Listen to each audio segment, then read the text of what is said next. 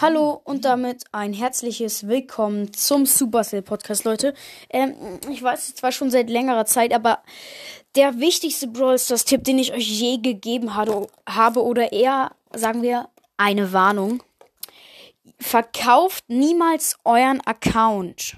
Das gleiche gilt auch dafür, dass ihr niemals einen Account im Internet kaufen dürft oder von einem Freund oder so. Und es dürfen niemals zwei Geräte auf euren Account zugreifen. Wenn ihr das macht, könnte es passieren, dass Supercell euren Account sperrt.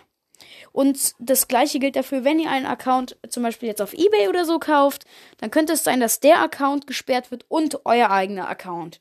Dann habt ihr das Geld umsonst rausgehauen und euer Account ist auch weg.